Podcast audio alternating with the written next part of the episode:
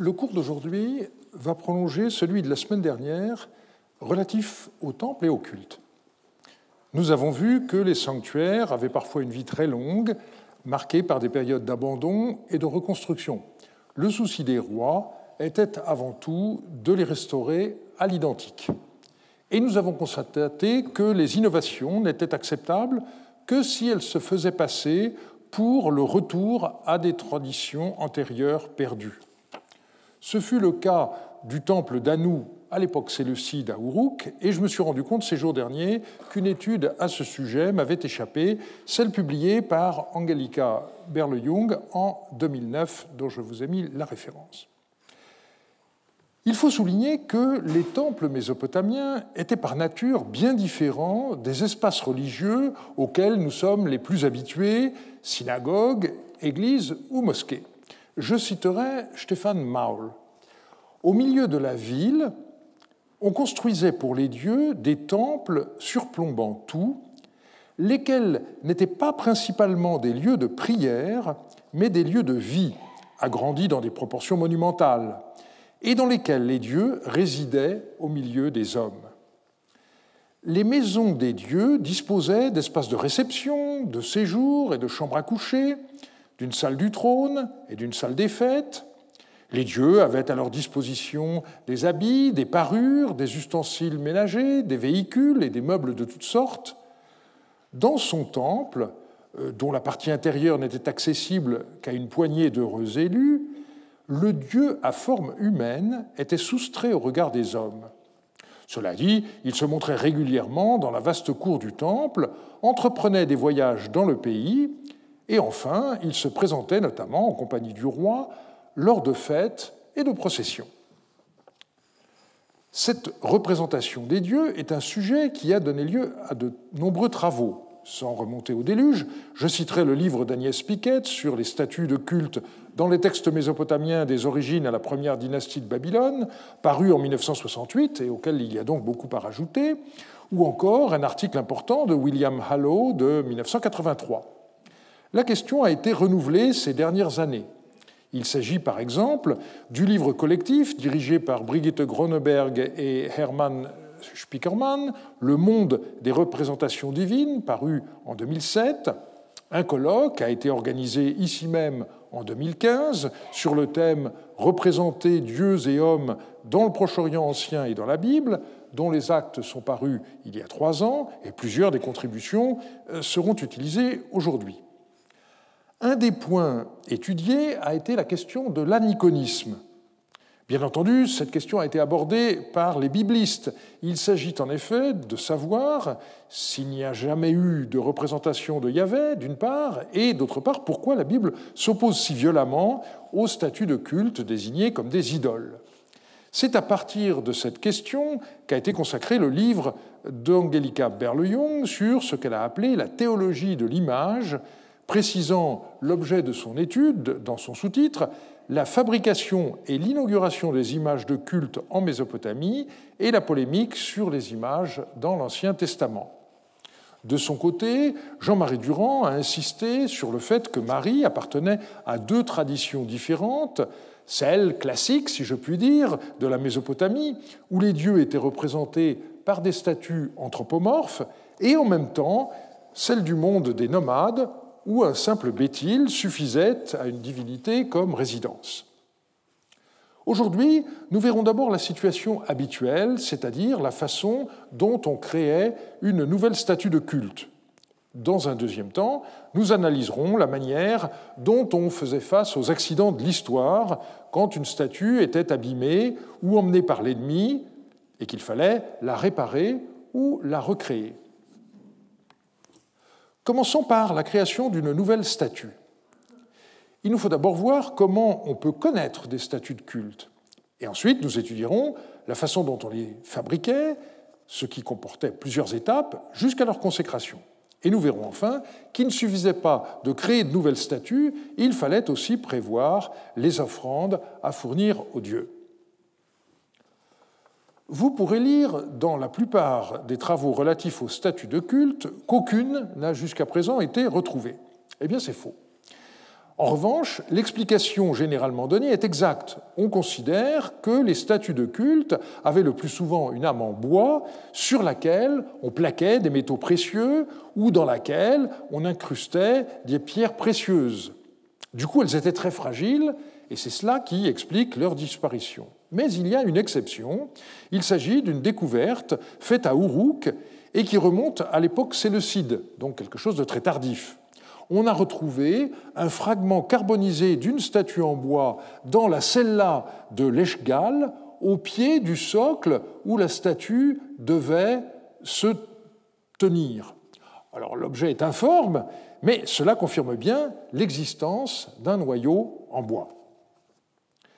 Cependant, nous avons des moyens indirects de voir à quoi ressemblaient ces statues de culte, car nous en avons des représentations. Les plus évidentes sont des bas-reliefs, surtout à l'époque néo-assyrienne. Voici par exemple un dessin d'un bas-relief situé à Baviane, près de Ninive, et qui date du roi Sénachérib.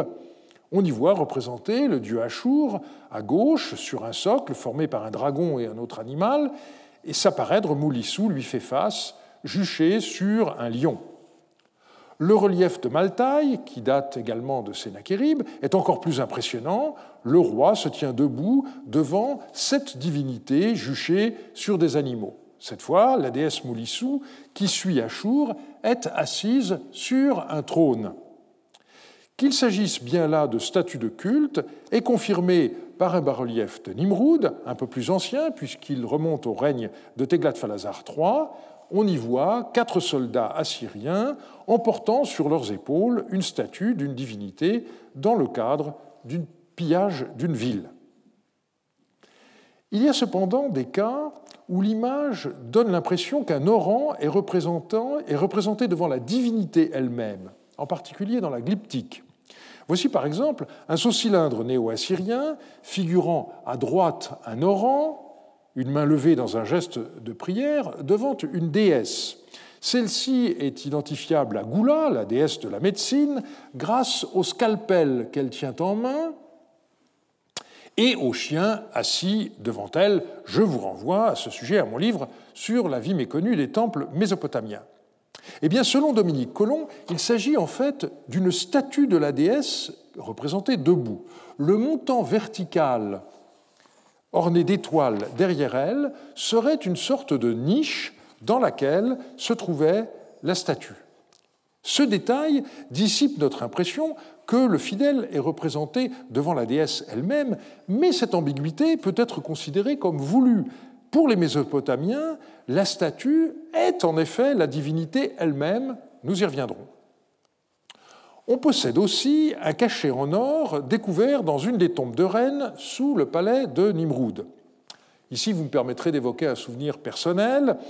J'ai eu la chance euh, de voir au musée de Bagdad, à l'automne 1989, les objets extraordinaires euh, trouvés dans ces tombes fouillées quelques mois plus tôt. Hélas, cette découverte équivalent à celle des tombes royales d'Our, sinon à celle de Toutankhamon, n'a pas eu l'écho qu'elle aurait dû avoir, car peu après éclatait la guerre du Golfe et l'exposition itinérante qui avait été prévue a été annulée. Les collègues de Chicago ont cependant publié un ouvrage dont je vous recommande le téléchargement. En 1998, j'ai pu visiter Nimroud et entrer dans ces tombes avant que la situation ne se détériore à nouveau et n'aboutisse aux destructions que vous connaissez tous.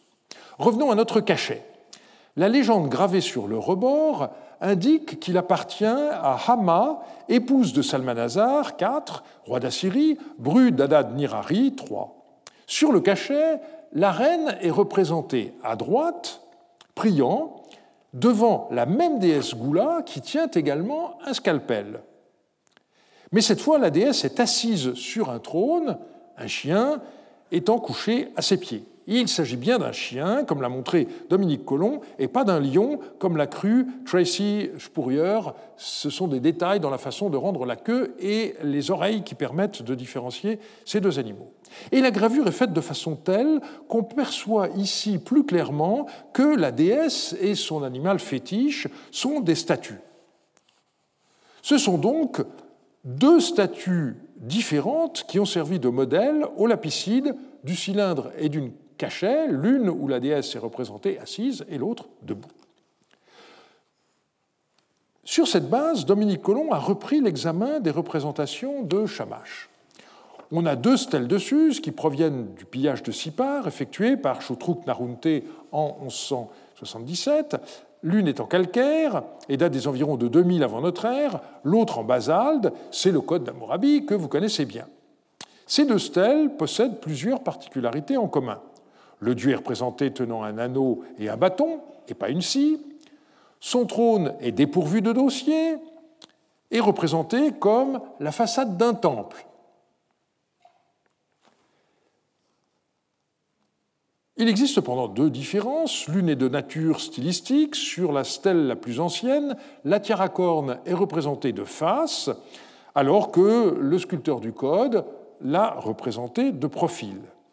Par ailleurs, sur la stèle de calcaire, Shamash est identifié par un énorme disque solaire, tandis que sur la stèle du code, le sculpteur a fait sortir, nous l'avons déjà vu, des rayons des épaules du dieu. Ces détails mis à part, la similitude des deux stèles fait penser qu'elles reproduisaient la statue de culte de les Babars de Sipar.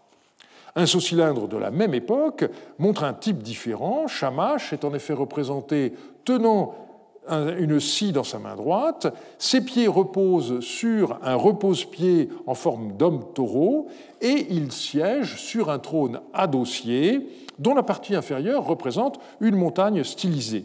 On peut penser que le lapicide a reproduit une statue d'un modèle différent de celui qu'on trouvait dans les babars de Sipar. Comment ces statues de culte étaient-elles fabriquées? Il fallait d'abord déterminer la forme que les artisans devaient leur donner, puis réunir les matières premières. Une fois le travail achevé, le dieu devait prendre possession de la nouvelle statue lors d'une cérémonie particulière. La première étape consistait à déterminer la forme que les artisans devaient donner à la statue. On possède une lettre de Marie euh, qui est extrêmement intéressante à cet égard, en dépit de ses mutilations. Il est question de la fabrication des statues de deux divinités bien connues à Terka, qui s'appelaient Ikshudum et Lagamal. Je cite Concernant Ikshudum et Lagamal, est-ce qu'ils ont été faits avec des traits humains et ont-ils reçu une tiare à huit cornes et un disque solaire par-dessus? Est-ce qu'ils ont été faits avec des traits? Ont-ils reçu une tiare haute et quatre cornes? Est-ce qu'ils ont été faits avec des traits et ont reçu une tiare haute et deux cornes? Et au revers, après une lacune Est-ce qu'ils doivent être faits avec une tête de lion et doivent recevoir une tiare à huit cornes et un disque solaire au-dessus? Est-ce une tête de lion et une tiare haute à quatre cornes? Est-ce une tête de lion et une tiare haute à deux cornes? Vous voyez que la question porte sur deux points différents. D'une part, sur le caractère anthropomorphe ou non de leur représentation. Faut-il donner au statut une tête humaine ou une tête de lion? Et puis la question porte aussi sur la tiare qui doit surmonter cette tête. Doit-elle comporter une paire de cornes, deux paires ou quatre paires, avec au sommet un disque solaire? Michael Guichard a limité son enquête au texte sans chercher à faire de rapprochement avec l'iconographie. Or, on possède une figurine découverte à Our qui a été considérée comme exceptionnelle parce qu'elle a conservé des traces de peinture.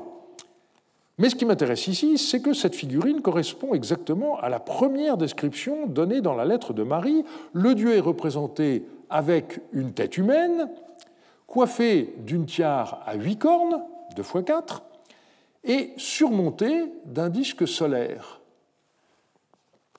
Le statut de cette terre cuite doit absolument être pris en compte. Or, il se trouve qu'on a, ce qui est très rare, la connaissance exacte du contexte dans lequel elle a été découverte. Il s'agit d'une maison euh, du quartier AH, le numéro 3 Paternoster Row, dans la pièce 6, qui a été considérée de ce fait par Goulet comme la chapelle domestique. Alors, le texte de Marie montre bien qu'il n'y a aucune raison de considérer qu'il s'agisse ici d'une représentation du dieu Shamash, comme l'avait envisagé Dominique Colomb.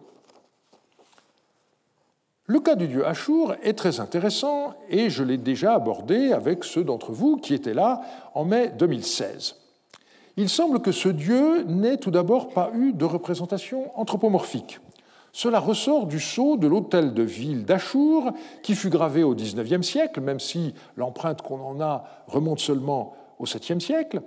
On voit un oran suivi d'une déesse qui intercède, mais l'emplacement où devrait se trouver la représentation du dieu est vide. Par ailleurs, on possède une empreinte d'un autre sceau où Achour est représenté sous la forme d'une montagne, ce qui correspond à sa nature première, d'où sort une tête de taureau. Sous le règne de Samsiadou, nous l'avons déjà vu, Achour fut assimilé à Enlil, et il n'est donc pas étonnant de le trouver enfin représenté sous une forme anthropomorphe classique. On continua aussi de le vénérer sous la forme de son symbole, un poignard, patrum, Enfin, la représentation anthropomorphe prit à partir de la seconde moitié du deuxième millénaire la forme d'une figure humaine debout sur un taureau tenant, bâton et anneau dans la main gauche et une hache dans la main droite. Une fois décidée la forme à donner à la statue, les artisans chargés de sa fabrication devaient acquérir les matériaux et les travailler, ce qui supposait le recours à plusieurs spécialistes. Il fallait enfin assembler les différents éléments. Paola Paoletti a réuni il y a quelques années un dossier de documents datant de la troisième dynastie d'Our, plus précisément de l'an 15 du roi Ibicine, relatif à la fabrication de cinq statuettes de la déesse Nanaya, qui est une divinité du cercle d'Ishtar. Les problèmes philologiques ne sont pas négligeables, comme le sens euh, du verbe sumérien gar, littéralement placer. S'agit-il de plaquer une feuille, de métal ou de pratiquer une incrustation Ce n'est pas la même chose. Les textes opposent les verbes gar et choub. Pour Paola Paoletti, gar est à traduire par plaquer, et elle donne comme exemple la fameuse statue de Laurent de Larsa au Louvre, qui est en bronze avec le visage et les mains recouverts de feuilles d'or. Le verbe sumérien shub sert au contraire à décrire la technique de l'incrustation. Lorsqu'il s'agit d'incruster du métal dans un métal d'une autre nature, on parle de damasquinage, mais simplement d'incrustation lorsqu'il s'agit d'insérer du métal dans du bois. Elle aboutit donc à cette traduction 8,1 grammes d'argent pour plaquer, gare, une statuette en cuivre de Nanaya, 1,6 g d'or de qualité ordinaire pour plaquer, gare, les yeux, la bouche et les bras d'une autre statue en cuivre de Nanaya qui est incrustée, choub d'argent, etc.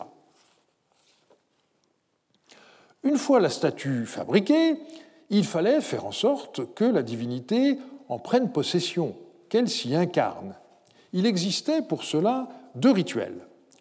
L'un s'appelait ouverture de la bouche, pitpi en acadien, il consistait à appliquer sur la bouche, et peut-être aussi sur le nez, des substances ayant à la fois un fort goût et une forte odeur, comme du miel, du beurre liquéfié et de la résine de cèdre ou de cyprès. Cette action était censée rendre la statue sensible et donc capable de manger la nourriture et de sentir les fumigations d'encens. Le second rituel s'appelait le lavage de la bouche, en acadien mispi. Il était accompli avec de l'eau et d'autres substances purifiantes rassemblées dans un récipient spécial. Son but était de purifier la statue et de permettre ainsi aux dieux de prendre place en compagnie des autres divinités. C'est dans ce contexte euh, qu'un orfèvre déclare à propos d'une statue de culte C'est Kusibanda, c'est-à-dire Ea, le patron divin des orfèvres, qui l'a faite ce n'est pas moi qui l'ai faite. Les dieux n'étaient pas seulement incarnés dans des statues anthropomorphes, ils étaient aussi présents d'une certaine manière dans des objets qu'on décrit souvent de manière vague comme des symboles. Les archives de Marie nous documentent d'abord la fabrication euh, d'un certain nombre d'entre eux. On trouve des éléments directement liés à la statue de culte, par exemple des trônes qui ont été étudiés récemment par Ilya Ripov, et qui était complété par des repose-pieds, nous l'avons vu. Dans un cas de ce genre, il est certain que la statue était sculptée en position assise. Les textes mentionnent aussi des armes, en acadien kakkum, dont la nature est parfois précisée. Il peut s'agir de H. Pashtum, mais aussi pour Shamash de sa Si Shasharum. Ces armes doivent être distinguées des emblèmes Shurinum, comme le disque solaire, Shamshum, du dieu Shamash. Or, lorsque les artisans avaient achevé leur travail, de la même manière que les statues, ces objets devaient être consacrés. On voit ainsi, toujours dans les archives de Marie, un artisan nommé Kishtinounou recevoir des étoffes, je cite, lors de l'ouverture de la bouche de l'emblème Shurinum et du repose-pied du dieu Shamash. Ou encore le charpentier Larwi Barli qui reçoit un présent lors de l'ouverture de la bouche de l'arme du dieu Dagan Durar. Consacrer de nouvelles statues à des dieux n'était pas un geste sans conséquence. Il fallait en effet que le roi ait les moyens de leur faire les offrandes qui s'imposaient. On possède une lettre de Samsiadou qui est très instructive à cet égard. Une fois de plus, l'empereur de Haute-Mésopotamie y fait la leçon à son jeune fils Yasmaradou, le roi de Marie, la lettre avait été publiée par Jean-Marie Durand dans Florilegium Marianum 8, numéro 1. Elle a été rééditée avec plusieurs améliorations par Nello Ziegler, dont je reprends la traduction et l'interprétation. Dis à Yasmaradou, ainsi parle Samsiadou, ton père. Les travaux concernant les divinités que tu as fait entreprendre, concernant lesquels tu m'as envoyé Chouéa. Chouéa en a fait l'exposé en ma présence. Tu as fait faire six divinités les six divinités que tu as fait faire. Allons, augmente le nombre à dix dieux. Tes serviteurs ont peur, n'est-ce pas? C'est pour ne pas te fâcher qu'ils n'osent pas te parler. Prends garde à toi. Chouéa est un fonctionnaire du palais de Marie, encore mal connu, mais qui est célèbre pour être un des rares qui maîtrisait le sumérien. On remarque que Samsiadou écrit six divinités et non pas six statues. Ce qui montre bien que pour un Mésopotamien, la statue incarne véritablement la divinité. Et on retrouve ici l'ironie habituelle de Samsiadou, qui n'épargne pas son fils cadet. En paraphrasant, ça donnerait Si statue, pourquoi pas dix pendant que tu y es? Le roi poursuit. Mais à quoi ça rime ces divinités que tu fais faire? D'où provient ton argent? D'où provient ton or, ce dont tu fais faire ces dieux?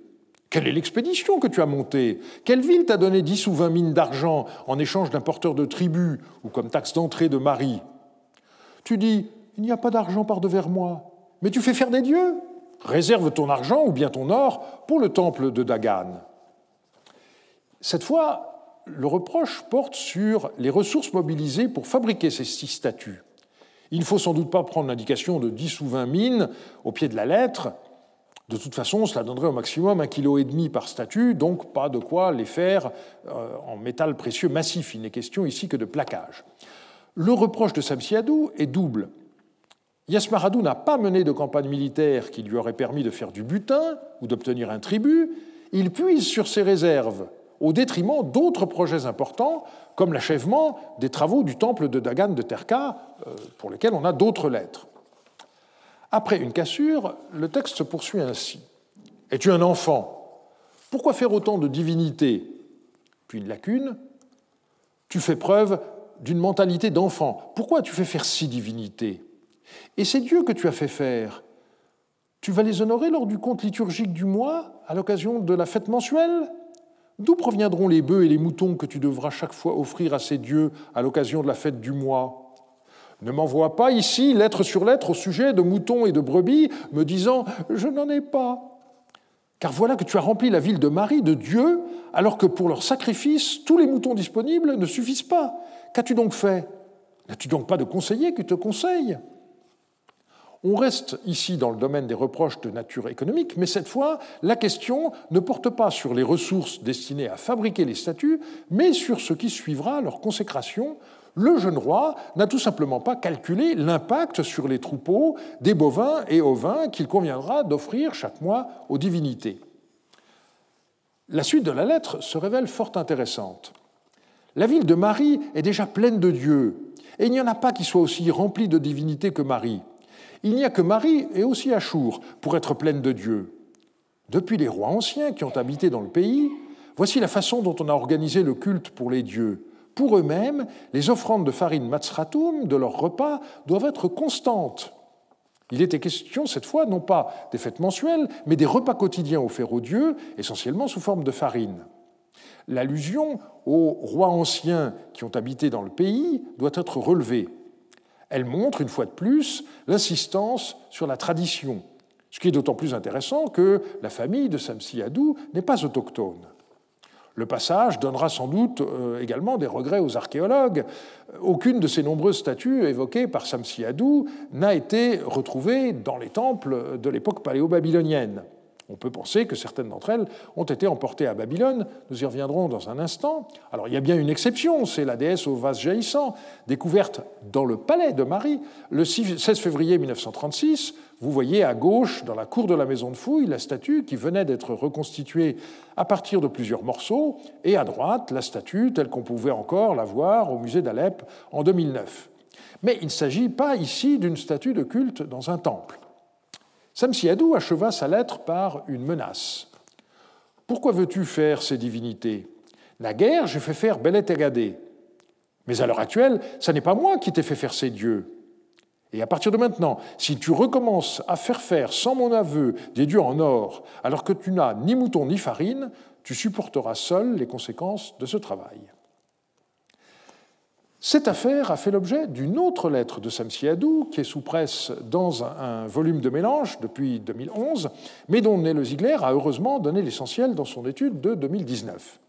Cette fois, le grand roi adresse ses reproches aux trois principaux fonctionnaires du palais de Marie, Tarim Shakim, Machia et Utsura Wesu, donc les fameux conseillers euh, dont euh, il était question dans la lettre antérieure. Et il leur dit à part votre très jeune Seigneur, qui joue constamment le rôle de votre Seigneur, il y a aussi vous, qui ne le conseillez pas. Or, je jure que si tu parles de manière honnête avec votre Seigneur, et si vous lui proposez régulièrement un bon conseil, que mon Dieu vous accompagne. Mais au contraire, si vous ne parlez pas de manière honnête avec votre Seigneur, et si vous lui proposez des choses non convenables, que mon Dieu ne vous pardonne pas. Là où vous êtes, vous devez conseiller votre Seigneur. Auparavant, j'avais installé Eshtar Iradan Dekalatum à Marie pour habiter avec les divinités de Marie dans cette ville. Malheureusement, on a ensuite une cassure de plusieurs lignes, et à la fin, Samsiadou annonce la décision qu'il a prise. Les divinités qui habitent devant lui, donc sans doute Yasmaradou, envoyez-les chez moi, et puis la ville est cassée, donc soit Ekalatum, soit Shubatenlil. Et donc on voit que finalement, Samsiadou décida que ces statuts supplémentaires devaient lui être envoyés. Il estimait manifestement que son fils n'avait pas les moyens d'entretenir le culte de ces divinités supplémentaires. Il nous faut maintenant aborder le second volet de notre enquête. Que se passait-il en cas de problème? Le premier cas est celui d'une statue abîmée qu'il fallait réparer. Mais il y avait plus grave, en cas de défaite, l'ennemi pouvait emporter la statue en exil. Nous verrons ce qui se passait alors et nous terminerons en examinant un cas très intéressant, celui de Sipar au début du premier millénaire, où le roi Nabu Aplaïdina voulut refaire la statue de Shamash qui avait disparu. La façon même dont les statues de culte étaient fabriquées les rendait fragiles, nous l'avons vu. Comment faire lorsqu'une statue de culte était abîmée? Il existait un rituel approprié dont le texte a été réédité par Walter Farber il y a quelques années. Je cite Si une statue divine tombe dans un état de délabrement critique et que le dieu a le désir d'être rénové, en suivant les instructions oraculaires de Shamash, Hadad et Marduk, tu entreras en présence de ce Dieu dans un mois favorable, un jour propice, la nuit, quand il n'y a personne autour, et tu le recouvriras d'un tissu. Tu repartiras et allumeras un tas de bois, tu effectueras un rite de takriptu, tu feras lever ce dieu de son piédestal, et le prêtre Kalou découvrira sa tête. Il battra sa propre poitrine et dira Malheur Il chantera Urua Sherra. Il, cette fois c'est le dieu, prendra pardon, il le prendra par la main, donc c'est le Kalou qui prend la statue par la main, jusqu'à ce qu'il, c'est-à-dire le dieu sous forme de sa statue, entre dans l'atelier et prenne place, il, le calou, ne doit pas cesser de chanter. Dans la cour de l'atelier, où ce dieu est censé s'asseoir, un tas de bois doit brûler vivement pour Ea et Marduk, on fera une offrande pour Ea et Marduk, etc. On voit toutes les précautions qui doivent être prises. Il fallait commencer par une consultation oraculaire, puis agir en un jour favorable, donc après consultation des listes hémérologiques qui indiquaient les jours favorables ou non pour telle ou telle action. Nous ne savons pas grand-chose du rite décrit par le titre de Takriptu, ça veut dire littéralement s'approcher d'eux. On voit ensuite le rôle, du lamentateur Kalou. Il devait s'affliger comme si un malheur était arrivé et chanter un hymne de lamentation. Nous connaissons euh, le texte qui devait être chanté et dont le rituel ne donne, selon la coutume, que les premiers mots. C'est un hymne au dieu Enlil du genre Ershemma, écrit dans le dialecte sumérien qu'on appelle Emessal. L'avantage d'un tel rituel est de nous permettre de comprendre à quoi servait ce genre de texte dont de nombreuses copies nous sont parvenues. Enfin, la statue était installée dans l'atelier décrit comme Bit Mummi, où elle devait être réparée. Qu'une telle opération ait été risquée, c'est ce dont les Mésopotamiens avaient conscience au point que c'est la rénovation de la statue de Marduk qui sert de déclencheur au cataclysme décrit dans le texte que nous appelons épopée d'Erra. En effet, le dieu est provisoirement absent de sa statue, et à ce moment-là, les malheurs peuvent frapper sa ville. Le dieu ne réintègre sa statue qu'après la réparation, moyennant de nouveaux rites. Alors je n'ai pas le temps de développer ce point, et pour ceux qui voudraient en savoir plus, je vous renvoie à la traduction et à l'étude de Jean Bottero, qu'il faut maintenant compléter par un exemplaire de la tablette 2 qui a été découvert dans la bibliothèque de Les Babars de Sipar.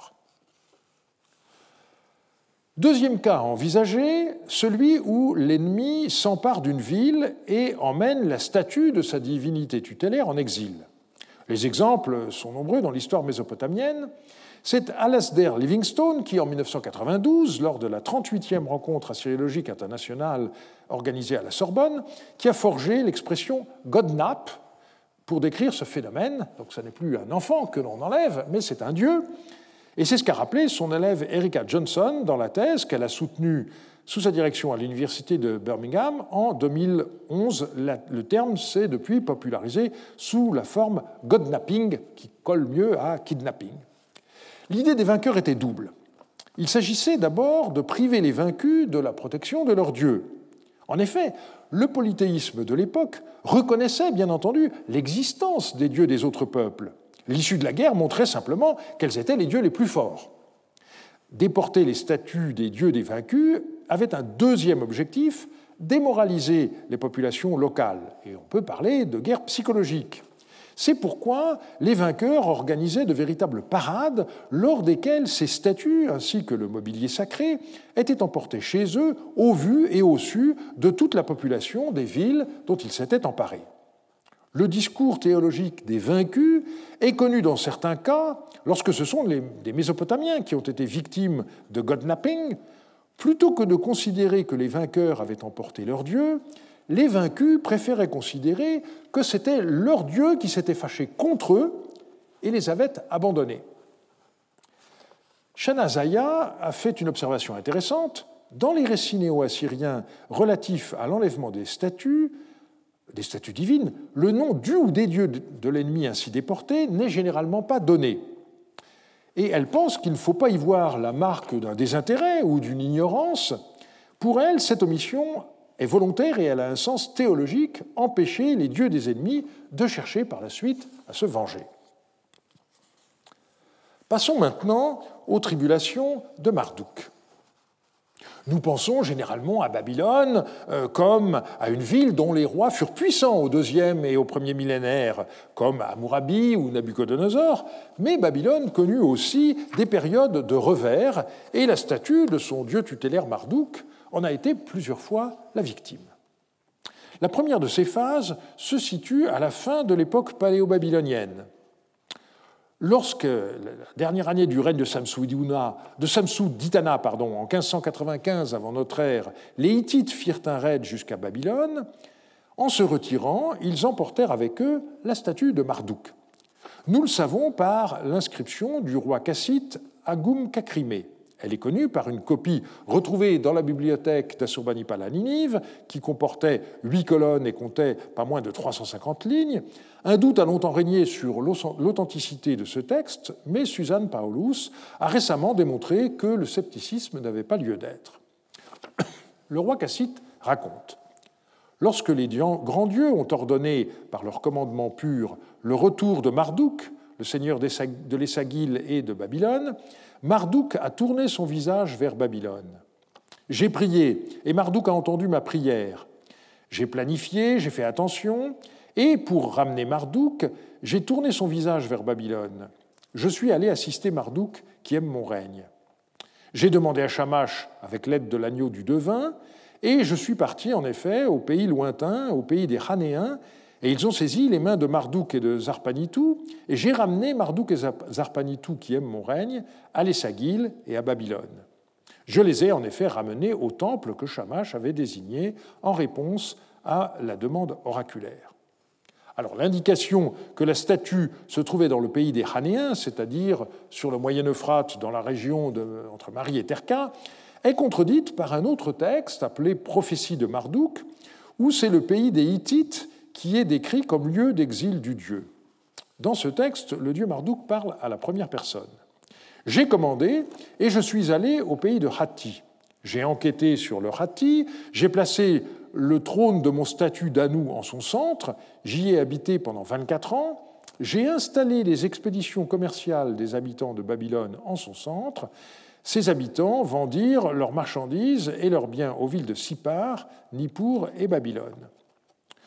Selon ce texte, le dieu se serait installé au cœur de l'Anatolie pour permettre aux marchands babyloniens de développer leurs affaires. La motivation mercantile ici mise en avant est typique d'une remotivation postérieure et jette donc le doute sur l'information livrée par ce texte.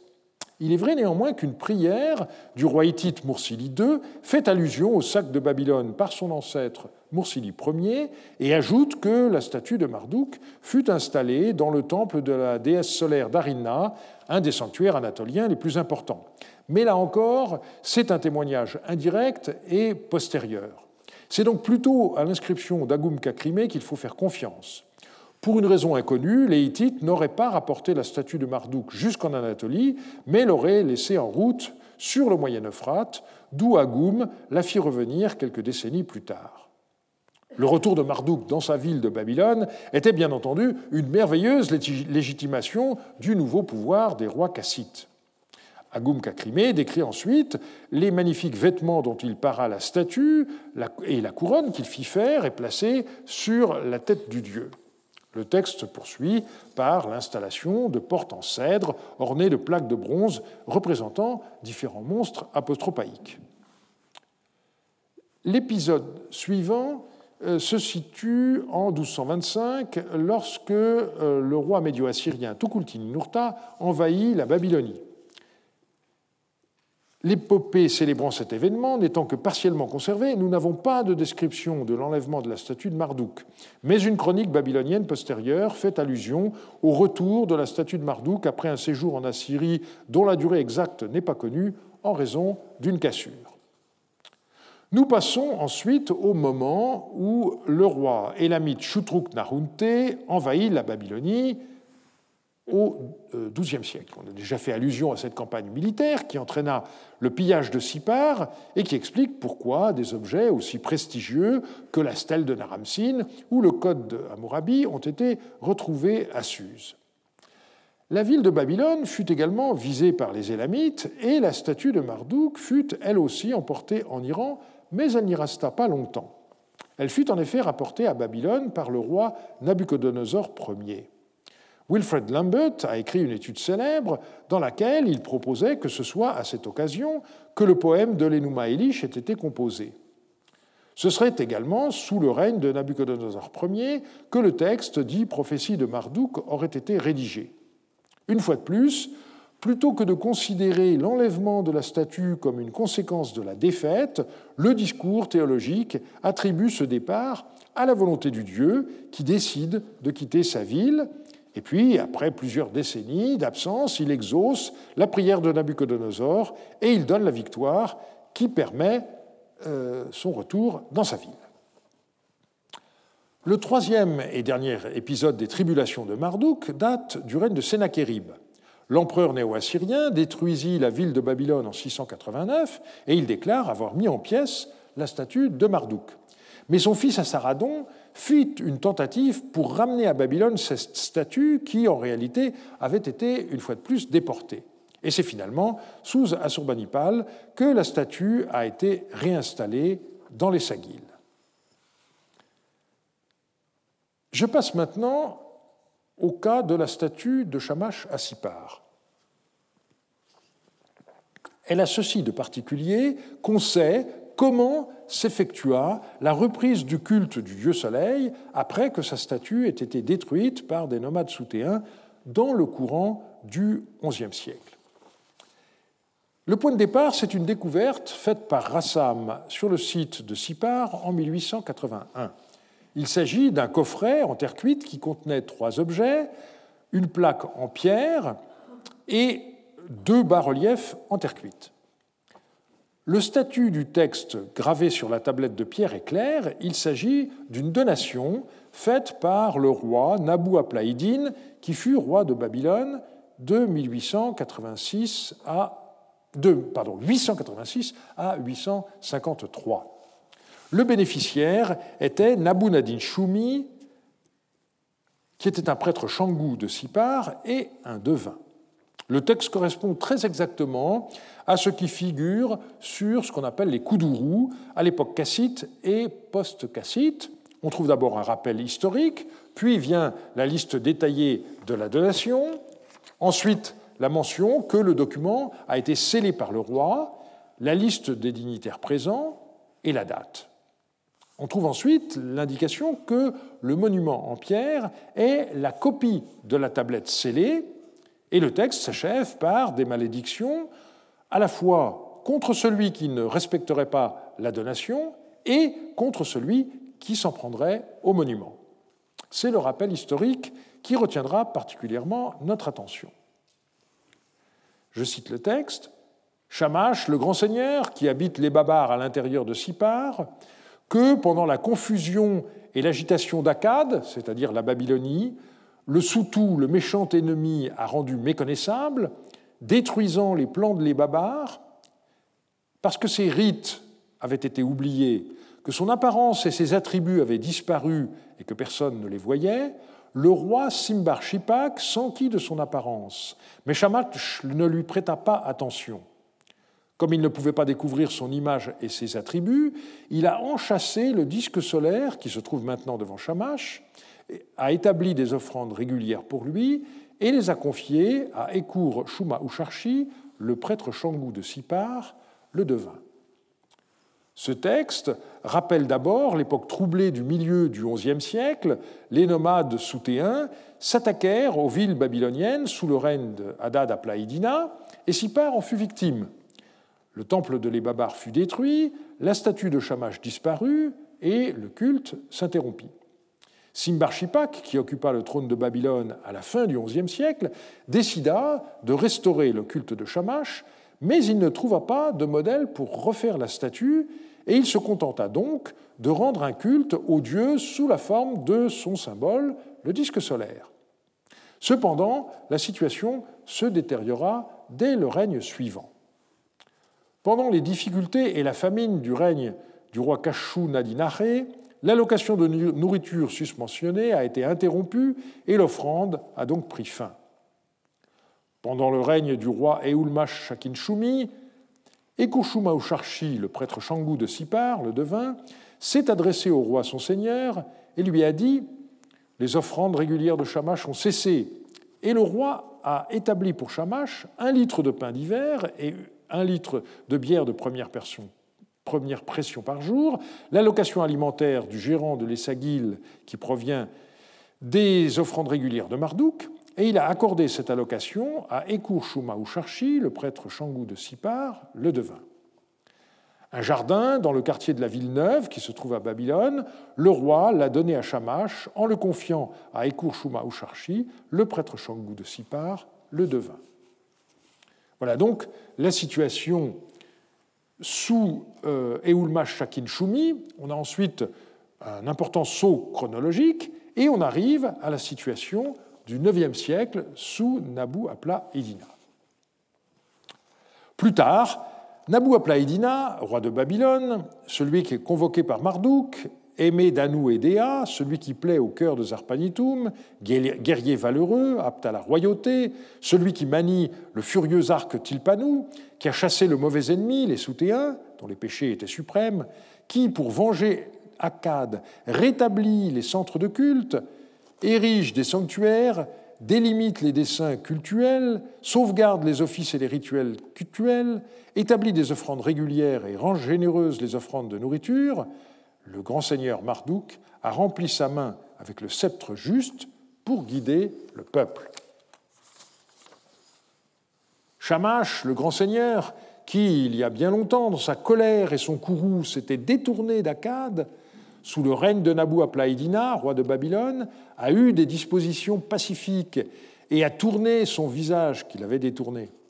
Lorsqu'un dessin de son image en argile cuite, de son apparence et de ses attributs, fut trouvé de l'autre côté de l'Euphrate, sur la rive ouest, Nabunadin Shumi, le prêtre Shangou de Sipar, le devin, descendant des cours Shumausharchi, le prêtre Sangou de Sipar, le devin, montra ce dessin de l'image à Nabu Aplaïdina, le roi son seigneur. Et lorsque Nabu Aplaïdina, le roi de Babylone, à qui la création d'une telle image avait été confiée par ordre divin, vit cette image, son visage s'illumina, son esprit se réjouit. On retrouve, une fois de plus, l'idée que c'est le Dieu qui, en colère, avait détourné son visage et quitté son temple. Et je note au passage que le texte emploie le même verbe kamaloum, s'irriter, qu'on trouve dans le prologue du Code d'Amourabi à propos de la colère du dieu Dagan contre Marie et Toutoul, selon l'interprétation de Jean-Marie Durand. Cette question a fait l'objet d'un autre colloque, ici même en 2013. Je parle de la colère et du repentir divin, mais dans la tablette de Nabu Aplaïna, on ne parle pas exactement d'un repentir du Dieu, mais du fait qu'il s'est calmé. Et de ce fait, donc, il tourne à nouveau son visage vers la Babylonie. Et donc, il permit aux Babyloniens de savoir comment le représenter en faisant opportunément découvrir par le prêtre Nabu Nadin Shumi une terre cuite qui reproduisait l'image de la statue de Shamash. Alors, sauf erreur de ma part, nous ne possédons pas de terre cuite qui représente une statue de culte de Shamash, mais cela existe pour Ishtar. La déesse, coiffée d'une tiare à huit cornes, est ici identifiable grâce à son arc, au lion sur lequel elle marche et au symbole astral de Vénus. Donc le récit de Nabu Aplaïdina n'est pas invraisemblable malgré le scepticisme de Chris Woods. La suite du texte raconte comment, à partir de ce modèle, la statue fut reconstituée. Son attention, alors là on peut hésiter, pour Chris Wood c'est celle du prêtre, je me demande si c'est pas celle du roi, peu importe, son attention fut dirigée vers la fabrication de cette image, et c'est ainsi que, par l'habileté d'Ea, par le travail des dieux Nilildu, Kusibanda, Ninkura et Ninzadim, avec de l'or rouge et du lapis lazuli pur, il prépara correctement l'image de Shamash, le grand seigneur.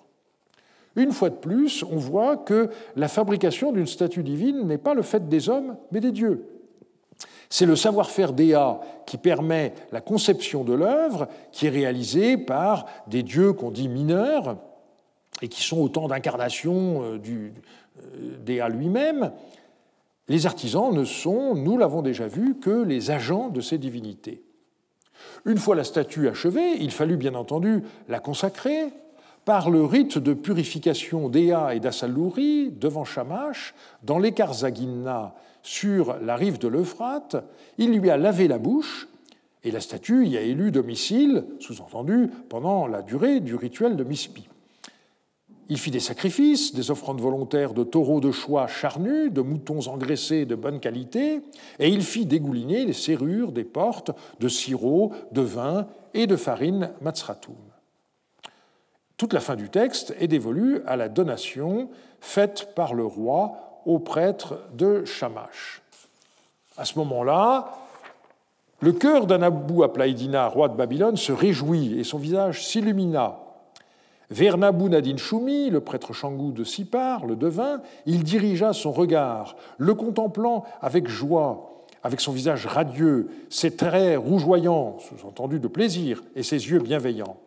Ainsi, Nabou Aplaïdina rétablit un litre de pain d'hiver et un litre de bière de première pression, l'ancienne offrande régulière de Shamash, ainsi que le jardin que le roi Eulmash Shakin Shumi avait accordé à Ekur Usharchi, le prêtre Shangou de Sipar, le devin. Parmi les pains d'hiver, la bière de première pression, le plat mirsou, le bœuf, du mouton, du poisson et les produits du jardin que Nabou Aplaïdina, roi de Babylone, a établis pour Shamash, Aya et Bounéné, à titre de nouvelles dotations, et ensuite on a la liste détaillée de toutes les offrandes que je vous épargne. Passons maintenant à l'examen du support de ce texte. La tablette est en schiste et elle mesure 30 cm sur 18. Elle avait été cassée dans l'Antiquité en quatre morceaux qui ont ensuite été réunis par des rivets en métal qui ont aujourd'hui disparu. Elle a été retrouvée dans un coffret en argile cuite mesurant 40 cm sur 50 et pourvu d'un couvercle.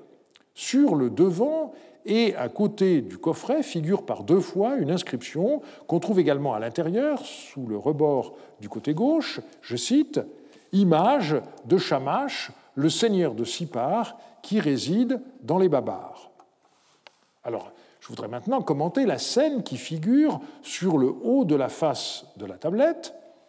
On voit à gauche trois petits personnages, soit de droite à gauche un homme qui s'avance en tenant de sa main droite la main gauche d'un autre homme qui lève la main droite en geste de prière, et ils sont suivis par une déesse, les deux mains levées.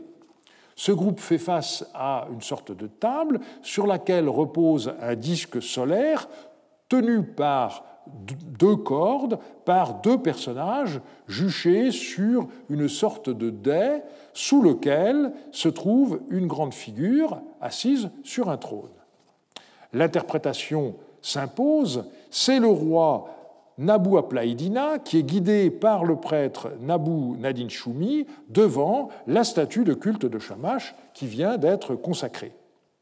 Cette dernière identification est assurée par la légende gravée à gauche, je cite, Image de Shamash, le grand seigneur qui habite dans les Babars à l'intérieur de Sipar. On peut maintenant examiner quelques détails de cette représentation. Ce qui frappe est le fait que le dieu Shamash est représenté sous deux formes. Celle de son symbole, le disque solaire. On peut penser que c'est celui qui fut fabriqué sous Simbar Shipak. Mais il y a donc une statue sous une sorte de dé qui est en réalité, comme l'indique la légende, le héros de Shamash, le serpent à deux têtes, c'est-à-dire le dieu Nirar. Or, cette statue ressemble de manière étonnante à ce qu'on voit au sommet de la stèle du Code d'Amourabi. La différence principale concerne le trône. Sur la stèle du Code, on a la façade d'un temple, alors que sur la tablette de Nabu Aplaïdina, on a l'image de deux taureaux à tête d'homme qui ouvrent les deux vantaux qui permettent au soleil le matin de sortir de la montagne qui est représentée sous la forme de sorte de, boule qui est sous leur sabot. Cela permet l'identification du dieu comme étant Shamash, alors que sur la stèle du Code, la montagne est représentée symboliquement sous les pieds du dieu, tandis que des rayons sortent de ses épaules. La dernière légende permet d'identifier les trois astres représentés au-dessus de la statue, Sin, Shamash et Ishtar, représentés au-dessus de l'Apsu entre Nirar et le pilier. Et l'Apsu, c'est manifestement euh, l'image euh, d'une masto animée par des vagues qu'on trouve en bas de la représentation. Il faut enfin parler des deux terres cuites qui ont été retrouvées dans le coffre avec la tablette de pierre. La plus intéressante est celle qui comporte un texte au revers.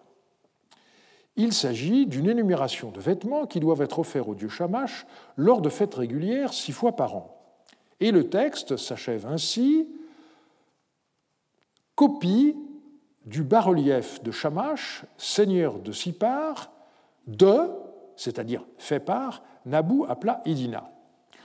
Le nom du roi avait été lu initialement Nabopolassar et avait entraîné des commentaires qu'on sait aujourd'hui erronés. C'est Francis Johannes qui, en 1991, a proposé la bonne lecture d'après les photos publiées, et sa proposition a été confirmée par une collation d'Irving Finkel.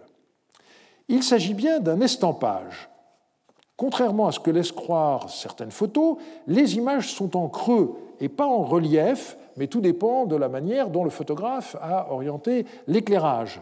Ça se voit assez nettement lorsqu'on examine le dais au-dessus de la statue de Shamash. Euh, ici, je pense que vous voyez un, euh, relief en, creux. C'est un test de psychologie bien connu. Hein. Euh, la mention de Hadad, Apla et Dina porte sur bas-relief de Shamash et non pas sur copie. Donc on a bien affaire à une copie du monument de Nabu Aplaïdina, autrement dit de la tablette de pierre. Mais alors, qui donc a fait la copie Et pourquoi? La question se pose en effet du rapport entre le texte de la terre cuite et celui de la statue de la tablette de pierre. Selon Chris Woods, des détails dans la graphie des inscriptions montrent que le coffret et les terres cuites sont postérieurs à la tablette, qui remonte, comme on l'a vu, au IXe siècle. Plus encore, la liste des vêtements correspond aux vêtements qu'on trouve dans des textes néo-babyloniens et pas antérieurement. On a vu par ailleurs que la tablette de pierre avait été cassée en quatre morceaux et avait fait l'objet d'une réparation dans l'Antiquité. La solution la plus simple consiste à admettre que tout cela est le travail du roi néo-babylonien Nabonide, et nous reviendrons sur ces travaux dans les Babars de Sipar dans deux semaines. Ce qui m'a intéressé aujourd'hui, c'est la démarche effectuée du temps de Nabu Apla Edina au IXe siècle. Insatisfait par le pis-aller antérieur, consistant à rendre un culte à Shamash sous forme d'un disque solaire, le prêtre Nabu Nadin Shumi découvrit une terre cuite qui reflétait la statue de culte de Shamash qui avait disparu lors des incursions nomades du XIe siècle, et il convainquit le roi Nabu Aplaïdina de refaire la statue sur ce modèle et de restaurer le culte. On voit donc, une fois de plus, à quel point les Mésopotamiens refusaient par principe l'innovation. Si une statue avait disparu, on attendait un signe du dieu pour la refaire à l'identique. La semaine prochaine, nous verrons comment l'exemplarité du passé n'empêchait pas les rois d'innover, mais surtout en matière de construction civile. Je vous remercie de votre attention.